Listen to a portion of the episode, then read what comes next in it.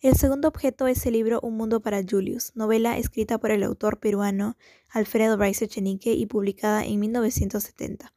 esta siendo la primera y más reconocida obra del autor. En esta novela se narra cómo es la vida de un niño llamado Julius, perteneciente a una familia limeña adinerada, que a pesar de gozar de grandes lujos y comodidades, vive en una profunda soledad.